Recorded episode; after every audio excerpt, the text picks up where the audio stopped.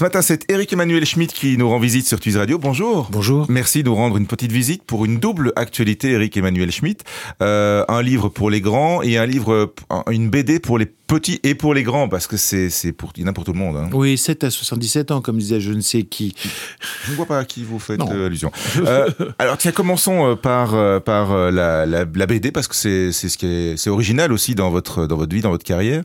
Euh, Poussin premier, ça sort chez Dupuis. Alors, c'est un Poussin que moi j'ai découvert en quête d'identité, en quête de filiation. Je me suis demandé si c'était, si vous aviez écrit une BD pour Delphine Boel. Elle et, et, et plein d'autres, et, et moi-même. Ouais. Parce que c'est vrai que ce, ce, poussin qui vient naître, par définition, un poussin, c'est ça, se pose des tas de questions, parce que c'est un poussin intelligent. Ouais. Euh, il se demande d'où il vient, on lui dit qu'il qu a été dans un œuf, il se souvient pas d'avoir habité un œuf, et puis quand il découvre qu'un œuf, ça sort du cul d'une poule, il n'a pas du tout envie de sortir du cul d'une poule. Oui, oui. Et puis il se demande ce qui est premier, l'œuf ou la poule, mmh. etc. Il se pose des tas de questions. Euh, quand il fait ses premiers excréments, il est très très inquiet, parce qu'il a l'impression qu'une part de lui est en train de partir en morceaux. Il etc. fait un peu de cannibalisme aussi, euh, voilà, volontaire. Et, en fait, il se pose toutes les questions qu'on s'est posées ouais. euh, et qu'on continue à se poser parce que et le problème c'est qu'il est dans une basse cour où les poules autour sont complètement idiotes. Bah, c'est un peu des dindes quoi. Ces poules sont des dindes. Ouais. C'est c'est euh, c'est une, une BD philosophique. C'est à la fois pour s'amuser et en même temps il y a il y a y a y a des choses qui sont. Oui, il y a des petites fables. Ouais. C'est des petites fables souvent ironiques, c'est-à-dire qu'en fait Poussin pose des bonnes questions mais il répond toujours à côté. Mmh. Donc il y a un peu d'ironie de, de, de et, ma part. Et il emberlificote tout le monde aussi. Euh, il, il, il met le souk. Oui, en plus il pense qu'à bouffer. Ouais. Euh, un donc poussin, quoi. Oui, un vrai poussin. Donc tout d'un coup ça, ça, ça arrête ses capacités de réflexion. Puis là il a, il a des pulsions aussi parfois de violence. Il, est, il, il ressemble vraiment à, à, un enfant. Et euh, il a une copine souris qui dévore les livres et une bibliothèque de philosophie en l'occurrence, puisqu'il se trouve que dans cette ferme faite extraordinaire, il y a une bibliothèque de philosophie qu'elle dévore systématiquement. Et de temps en temps, quand elle régurgite des phrases de Platon, de Kant, de Heidegger ou de Descartes. Et donc, ça nourrit aussi Poussin, qui euh, du coup se sert des grands philosophes pour essayer de réfléchir sur son petit cas de Poussin. Mmh. Et ça l'assomme aussi parfois. À un moment donné, parfois, oui. Parce euh, que... puis, puis il comprend de travers aussi. Oui, aussi oui. C'est très amusant, c'est à mettre entre toutes les mains. Et euh... c'est superbement dessiné par Jean Ry. Mmh. Parce que, vous voyez, euh, c'est belge. Oui, absolument. Euh, Jean Ry, c'est le dessinateur de, de Petit Spirou, Petit Spirou et ouais. avant euh, la reprise du Grand Spirou aussi. Ouais. Et euh, il est devenu tout d'un coup comme ça animalier pour écrire nos petites fables de Poussin. Oui, des mini-histoires, donc hein, des mini-fables, comme vous le disiez, dans Poussin premier, c'est sorti chez Dupuis. Et alors, il y a la, le gros morceau, on va dire, de, de cette rentrée littéraire pour vous. C'est c'est quoi? C'est une sitcom? C'est euh, une sitcom littéraire? C'est euh, c'est un, un, un, livre énorme. Il fait plus de 700 pages, donc il y a, il y a vraiment il y a de la matière, il y a, il y a des choses à apprendre, à découvrir, etc. Mais c'est le, le maître mot, c'est le plaisir, en fait. Il y a le plaisir de lire, mais c'est aussi lire sur le plaisir, quelque oui, part. exactement. Les perroquets de la place d'Arezzo, c'est un livre qui essaye de rentrer dans l'intimité de tous les personnages qui euh, habitent autour de cette place d'Arezzo, parce qu'ils vont tous recevoir euh, un même mot tout à fait étrange, simplement pour te signaler que je t'aime. Mmh. Signer qui tu sais. Oui. Une lettre anonyme d'amour. Mmh et ils vont chacun réagir différemment. Il y en a qui pensent savoir qui l'a envoyé, il y en a qui se demandent qui l'a envoyé, il y en a qui pensent que c'est une pub, il y en a d'autres qui disent ah non surtout pas ça, etc. D'autres que ça va être, qui pensent à la mauvaise personne évidemment. Exactement. Ouais. Et donc euh, tout va s'enclencher et, et, le roman va être aussi l'enquête de certains de ces personnages pour savoir qui est la colombe qui envoie des messages anonymes. Euh, colombe et des perroquets donc hein, ceux de la place d'Arezzo voilà. donc euh, c'est votre quartier tout ça. Ouais, j'habite pas loin de là et, ouais. et c'est vrai que la première fois que je suis allé place d'Arezzo j'ai été fasciné par par le fait que mes yeux voyaient une ville euh, d'Europe du Nord et que mes oreilles étaient au tropique euh, parce qu'il y avait les champs des perruches et, et des mmh. perroquets.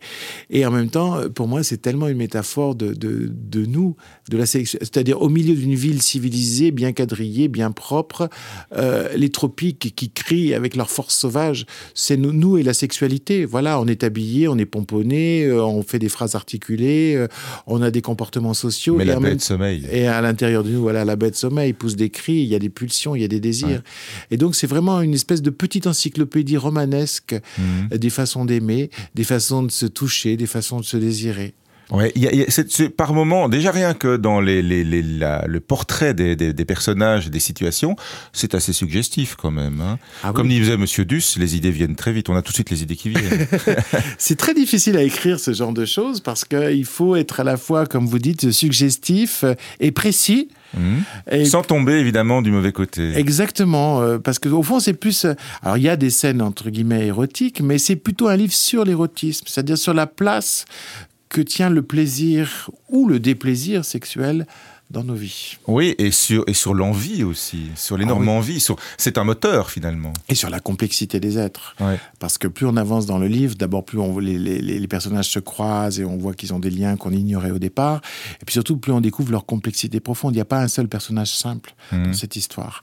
Euh, ils sont tous pris avec des tensions contradictoires, ils ont des secrets, ils ont des mensonges, ils ont des aspirations tues, des aspirations déclarées.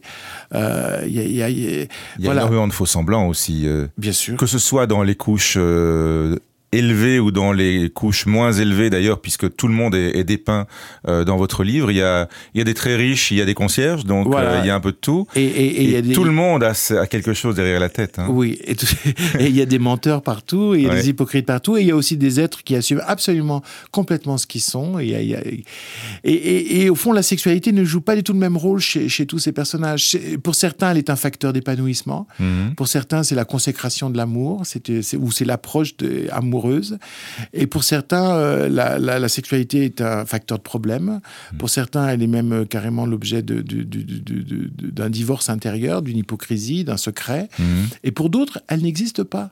Parce qu'il y a aussi des gens qui n'ont pas besoin euh, d'avoir une vie sexuelle pour aimer. Quand bien même d'autres essayent de leur tirer les verres du nez, de savoir Exactement. et de les, les, mener sur cette voie-là. Mais c'est-à-dire qu'aujourd'hui, en fait, quelqu'un qui n'aurait pas de libido euh, est beaucoup plus critiqué que par le passé, où tout d'un coup, quelqu'un qui était chaste, euh, ça avait des qualités morales ou religieuses, ouais. la chasteté. Aujourd'hui, euh, un, un, gamin de 22 ans qui, qui, qui, ne couche pas, tous ses copains le trouvent anormal et ses ah, parents s'inquiètent. Ouais. On se dit, il a un problème. Alors qu'en fait... À l'inverse, on, on, va décrier DSK d'un côté euh, voilà. pour reprendre une figure euh, connue et d'un autre côté euh, on, on, va presque l'encenser aussi en se disant quel homme quand même, hein, voilà. quelle santé. Ce qui prouve la, la difficulté du, du, regard sur la sexualité sans préjugés. Parce que comment regarder la sexualité sans penser qu'il y a une sexualité de référence? Et surtout, comment regarder la sexualité sans avoir une philosophie de la sexualité, c'est-à-dire en faire soit un facteur d'épanouissement, soit un facteur de, de, de, retranchement de la société, soit une théorie qui dit que la sexualité est révolutionnaire.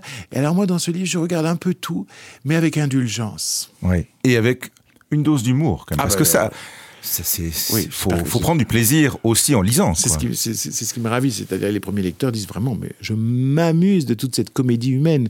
C'est nous, en fait. C'est le rire du miroir qui vous intéresse. Exactement. C'est le rire de la compassion, c'est le rire de la tendresse humaine.